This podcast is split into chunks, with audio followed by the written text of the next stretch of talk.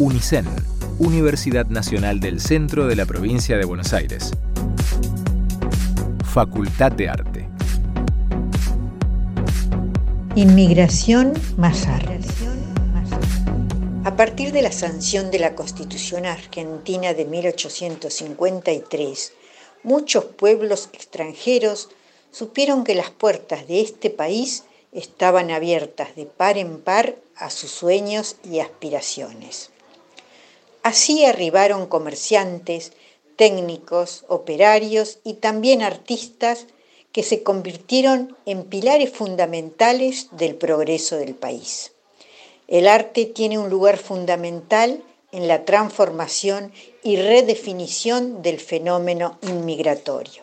Hoy sus descendientes nos comparten la visión de sus historias y nos muestran que el arte que llegó de otras naciones reviven relatos complejos y así reafirmamos nuestras raíces en dicha existencia. Gracias a todos los relatores por compartirlos.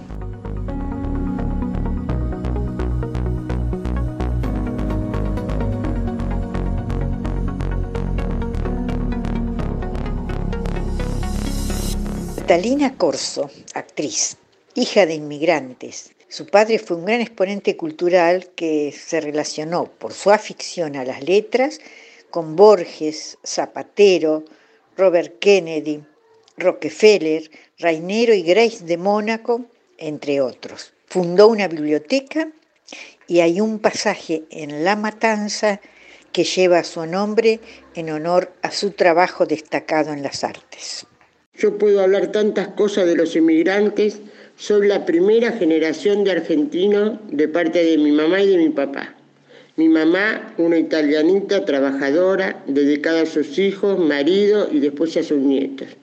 Y mi papá, Alfonso Corso, también italiano, tenía solo la escuela primaria. Y, y mi abuelo, albañil, le dijo que tenía que estudiar maestro mayor de obra, ya que él lo ayudaba a trabajar.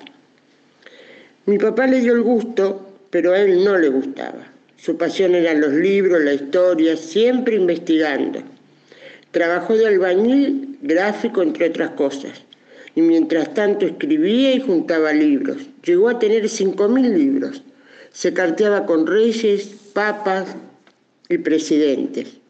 A los 50 años entró a trabajar en el Hospital Psiquiátrico Borda. Daba clase a los enfermos. Escribió libros. El primero fue Don José Obrero, la historia de mi abuelo. La escribió para un concurso. El premio era la encuadernación del libro y 200 ejemplares. Y ganó. Escribió sobre la historia de la matanza. Él era ciudadano ilustre de la matanza. Y también el cónsul italiano en el año 67 lo nombró Cavalieri de la Orden Italiana. Una de las calles de la aldea medieval Campanópolis lleva su nombre, pasaje Profesor Corso, a pesar de que él no era profesor, todos lo llamaban así, el profe Corso. Cuando ya se jubiló fue director del Museo Juan Manuel de Rosas en Virrey del Pino, donde trabajó a Donore. Todos los primeros de agosto, el día de su fallecimiento, la Municipalidad de La Matanza le hace un homenaje en la Plaza del Periodista donde tiene un monolito con las placas que llevan su nombre que le dedicaron las instituciones de San Justo. Poco hablé de mi mamá, solo al principio, Sandra Ferraro. ¿Y qué decir de ella? Que detrás de un gran hombre hay una gran, gran mujer.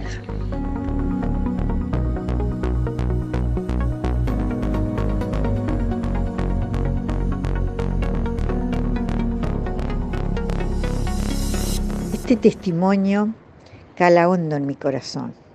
Lo hace Pablo Tomás Montoya, nieto de Vito Tomás Carone, mi padre. Inmigrante italiano, llegado a los 11 años a la ciudad de Tandil, fue un destacado ebanista que supo hacer de su profesión un arte. Cuando mi madre me pidió si podía escribir algo relacionado con la inmigración y el arte, lo primero que se me vino a la mente fue el nombre de una persona, Vito Tomás Carone, mi abuelo. Desde niño tuve la suerte de ver su expresión creativa, su amor y su pasión volcada en una profesión, la carpintería. Todos los muebles que él fabricó tenían la marca de un sello único, eran la expresión final de su creatividad. A pesar de que vivió en una época donde el conocimiento todavía era un bien para unos pocos, él supo abrirse camino a través de su imaginación y con gran voluntad y corazón creó todo tipo de obras maravillosas y muebles únicos, con bellas partes torneadas artesanalmente, obras que aún hoy se exhiben y se utilizan aquí en nuestra ciudad de Tandil. Por ejemplo, en las iglesias se pueden ver cuadros de enormes dimensiones con todos sus marcos cuidadosamente tallados por su mano. En los colegios también, incluso hasta hoy día, usan los pupitres creados por su ebanistería. En estos tiempos, signados por una cultura donde solo tiene valor lo útil, me gusta rescatar el valor de los artistas que nos legaron la belleza simple, la belleza del banco de un templo, la de los adornos de un confesionario, la de las mesas o las puertas de nuestro hogar.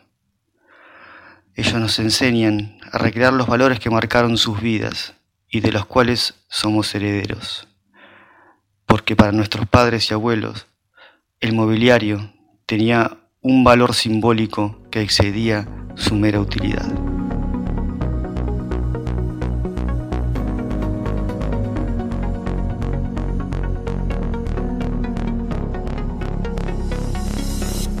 Antonio Penduzu es uno de los hijos de inmigrantes que desea fervorosamente conservar la historia de su padre, inmigrante italiano. Su padre tenía una gran afición a la lectura y se destacó principalmente en la poesía.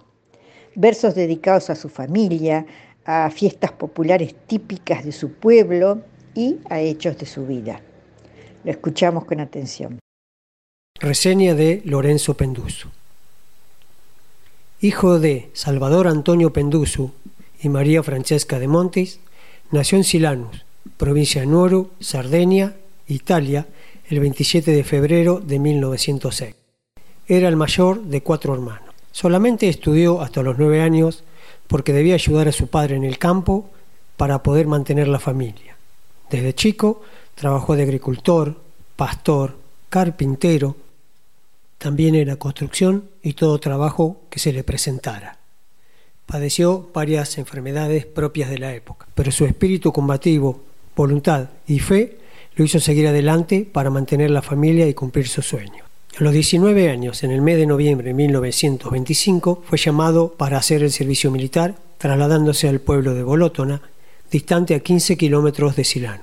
A los tres meses regresó a su pueblo por razones de una enfermedad contraída en el ejército. A los 25 años estudió viticultura durante dos años.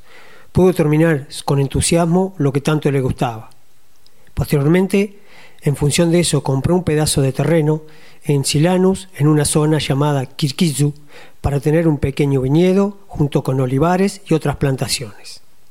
El 4 de agosto de 1944, fallece su padre a los 79 años, quedando solo con su madre viviendo en su casa paterna y que luego de casarse compartió la misma con su propia familia. Se casó el 25 de mayo de 1947 a los 41 años con Giuseppa Luisa Morito, también de Silanus.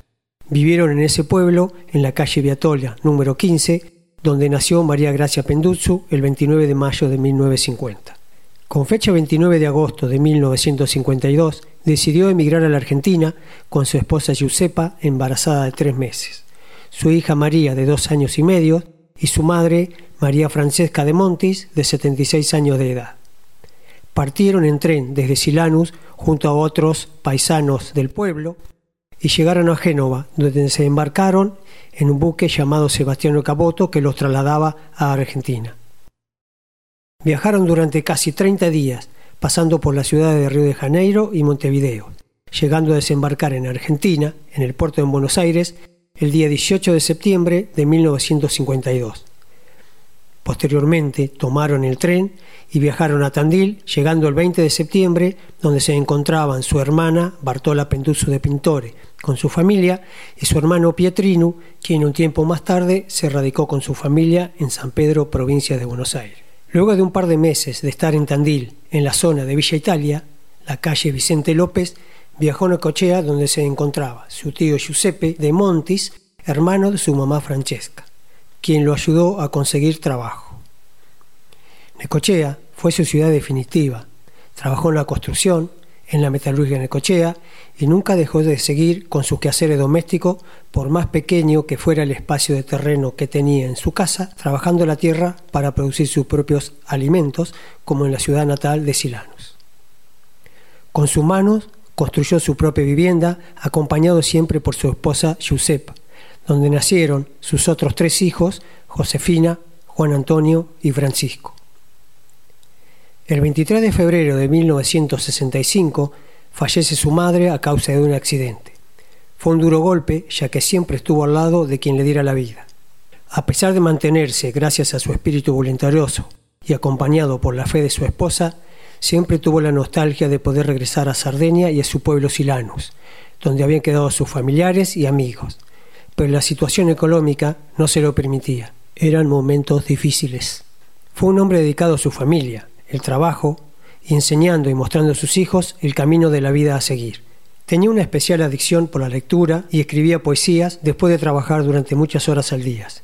Todas ellas escritas en dialecto sardo, donde narra desde su vida completa hasta dedicaciones a familiares, amigos y fechas festivas populares de su pueblo natal donde se puede apreciar en esas poesías la real nostalgia de su querida tierra, pues no hay una escritura que diga lo contrario, algo realmente digno de mencionar. Siempre dedicaba parte de su tiempo libre en mostrar a sus hijos los bailes típicos populares de su región, canzonetas en idioma sardo y distintos tipos de juegos. Tal es así que cuando se juntaban las familias que vivían en Necochea para celebrar alguna fecha festiva o simplemente para mantener las tradiciones, haciendo el rosario, y otros como una especie de payada entre los hombres. Su hija María Gracia, después de casarse, formó una familia y se radicó en Maipú, provincia de Buenos Aires, donde vive actualmente. Juan Antonio, por razones de trabajo, se trasladó con su familia a Tandil, donde vive actualmente. Y Francisco permaneció con su familia en Necochea, donde vive actualmente. Su otra hija, Josefina, siempre estuvo viviendo al lado de Lorenzo y de Giuseppa. Lorenzo Pendusu falleció a los 89 años el 10 de diciembre de 1995 en la ciudad de Necochea, junto a su mujer y a su hija Josefina. Lorenzo Pendusu, 27 de febrero de 1906, 10 de diciembre de 1995. UNICEN, Universidad Nacional del Centro de la Provincia de Buenos Aires. Facultad de Arte. Inmigración Mazar.